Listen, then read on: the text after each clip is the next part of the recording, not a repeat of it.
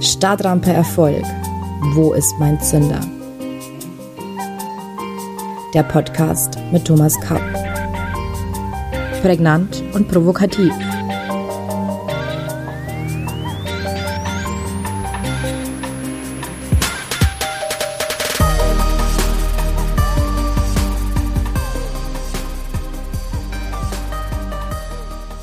Herzlich willkommen allseits. Ich begrüße Sie zu unserer neuen Folge von Stadtrampe Erfolg. Wo ist mein Zünder? Heute beschäftigen wir uns mit der Frage, was ist Glück? Wie immer beginnen wir mit einer Geschichte. Ein alter Bauer in einem armen Dorf galt als reich, weil er ein Pferd besaß. Eines Tages lief es davon. Die Nachbarn kamen, um ihr Bedauern auszudrücken, doch der Bauer sagte nur, woher wisst ihr, dass dies ein Unglück ist. Ein paar Tage später kehrte das Pferd zurück mit einem Wildpferd. Die Nachbarn freuten sich über sein Geschick, aber der Bauer antwortete erneut Vielleicht. Am nächsten Tag versuchte der Sohn des Bauern, das Wildpferd zuzureiten, wurde abgeworfen und brach sich ein Bein. Wiederum bemitleideten die Nachbarn den Mann, doch der Bauer sagte nur, wer weiß. Kurz darauf kam es zu kriegerischen Auseinandersetzungen, doch da der Sohn verletzt war, wurde er nicht als Soldat einberufen. Als die Nachbarn ihm sagten, was für ein Glück er doch habe, antwortete der Bauer nur, mag sein. Was bedeutet das nun für unsere Stadtrampe Erfolg? Über das Glück zu schreiben ist nicht viel einfacher als eine Seifenblase zu tätowieren. Für mich ist klar, jeder Mensch muss sich seinen ganz eigenen persönlichen Begriff von Glück erschaffen. Glück ist, wie der Erfolg, etwas persönlich Individuelles. Jeder freut sich anders und vielfach auch über anderes als andere. Was uns allerdings verbindet, ist eine grundsätzliche Fähigkeit, Glück zu empfinden. Ein Computer kann sich nicht freuen. Ebenso kann unser Verstand kein Glück empfinden, nur unser Herz und unsere Seele. Glück kommt daher von innen, nicht von außen. Das sehen wir auch daran, dass wir in manchen Situationen unseres Lebens unser Glück nicht bewusst empfinden, es also bewusstseinsmäßig verpassen und Jahre später erst rückblickend erkennen, dass wir damals glücklich waren. Ich möchte unsere Suche nach dem Glück in mehrere Teile aufteilen. In diesem Podcast befassen wir uns mit der Frage nach der Qualität des Glücks. Zu dieser Glücksqualität habe ich zehn Stufen gefunden, die wir gleich im Anschluss näher beleuchten. In der folgenden Woche werden wir die Frage nach dem Inhalt des Glücks, also was uns inhaltlich glücklich macht, näher untersuchen. Was sind also nun die zehn Glücksqualitäten? Die zehn Stufen der Glücksqualitäten teile ich wie folgt ein. Glücksstufe 1. Das wie auch immer geartete Paradies, Nirvana, die ewigen Jagdgründe, wie auch immer wir das bezeichnen. Dies ist auf Erden unerreichbar. Das Leitmotto dieser Stufe des Glücks ist nicht verbalisierbar. Glücksstufe 2. Erleuchtung, wie zum Beispiel im Sinne asiatischer Religionen, Aufgabe jeglicher Anhaftung an weltliche Bedürfnisse, vollständige innere Balance. Die Erlangung eines solchen übergeordneten Bewusstseins ist derzeit nur einer kleinen Schar von spirituell hochentwickelten Menschen zugänglich. Das Leitmotto lautet hier, alles ist gleichgültig, alles ist eins, im Grunde genommen ist alles egal. Glücksstufe 3, Ekstase, Flow, Orgasmus, tief empfundene Freude über die gewonnene Fußballweltmeisterschaft oder Einsicht in eines der Geheimnisse des Universums. Diese Zustände von emotionalem Glück haben alle gemein, dass sie besonders intensiv erlebt werden und frei von jeglicher Rationalität sind, jedoch nur von kurzer Dauer. Das Leitmotto lautet hier, ich könnte fliegen. Glücksstufe 4.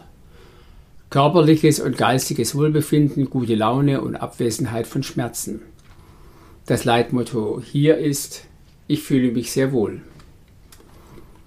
Glücksstufe 5.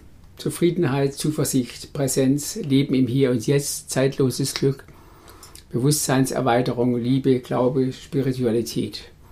Diese Glückszustände können bei einiger geistiger Übung recht konstant gehalten werden. Hier lautet das Leitmotto, ich bin zufrieden, auch wenn nicht alles perfekt ist, nichts kann mich erschüttern. Glücksstufe 6. Sinnfindung, Erfüllung, individuelle Potenzialentwicklung, Unabhängigkeit, Dankbarkeit, Gefühl, einen bedeutenden Beitrag zu einem größeren Ganzen zu leisten. Diese Stufe wird geprägt vom Leitmotto Mein Leben hat einen Sinn, auch wenn manches schmerzhaft ist. Glücksstufe 7. Toleranz, Gelassenheit, Hoffnung, Demut. Diese Stufe hat das Leitmotto Nicht alles ist gut, aber am Ende wird alles gut. Glücksstufe 8. Jammern, Nörgeln, Klagen, Depression. Hier lautet das Leitmotto alles ist so furchtbar, ich bin Opfer und kann nichts tun. Glücksstufe 9. Wut und Hass. Menschen auf dieser Glücksstufe leben nach dem Leitmotto, am liebsten würde ich alles kurz und klein schlagen. Und zu guter Letzt die Glücksstufe 10. Tod, ewige Ruhe. Diese Stufe ist dann ebenso wie Stufe 1 nicht mehr von dieser Welt.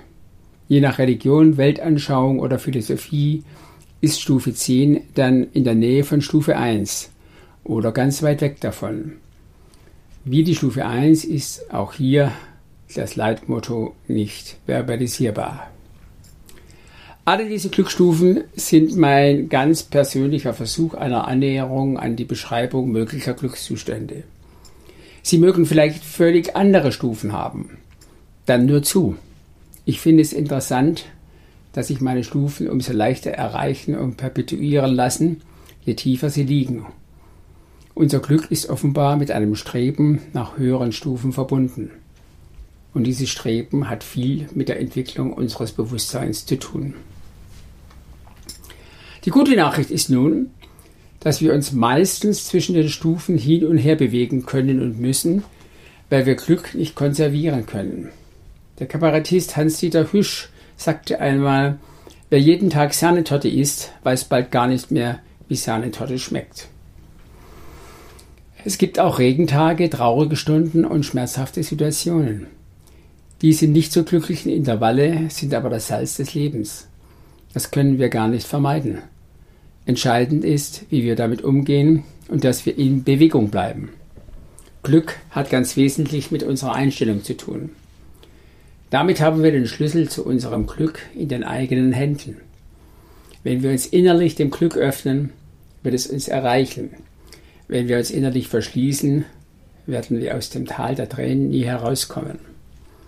Sehr schön hat dies Ken Robinson formuliert.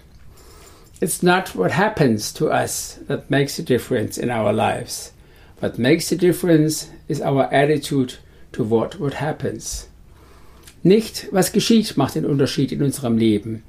Den Unterschied macht unsere Einstellung zu dem, was geschieht. Der Satz Jeder ist seines Glückes Schmied bekommt damit eine tiefere Bedeutung jenseits der Ereignisse in der Außenwelt. Erkennen wir, wir haben wesentlich mehr Einfluss auf unser Lebensglück, als wir häufig annehmen. Für heute sind wir damit fast am Ende. Wie immer gibt es für Sie noch zwei Impulse, liebe Zuhörerinnen und Zuhörer, ein Zitat und eine Frage für Sie zum Nachdenken. Das Zitat stammt heute aus Norwegen. Das Glück erkennt man nicht mit dem Kopf, sondern mit dem Herzen. Zitat Ende.